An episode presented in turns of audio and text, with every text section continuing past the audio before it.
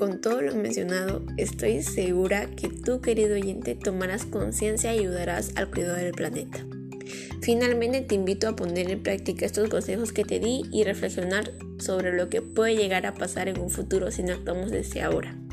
Y si conoces a alguien que le resulte útil esta información, invítalo a escucharlo y seguir mis recomendaciones. No olvides seguir a la radio en todas sus páginas sociales para más información todos los jueves. Gracias por permitirme llegar a ti y nos encontraremos el próximo jueves. Fue un placer ser tu guía en esta oportunidad y recuerda, puede que seas capaz de engañar a los votantes, pero no a la atmósfera. Cuida tu planeta, nos vemos.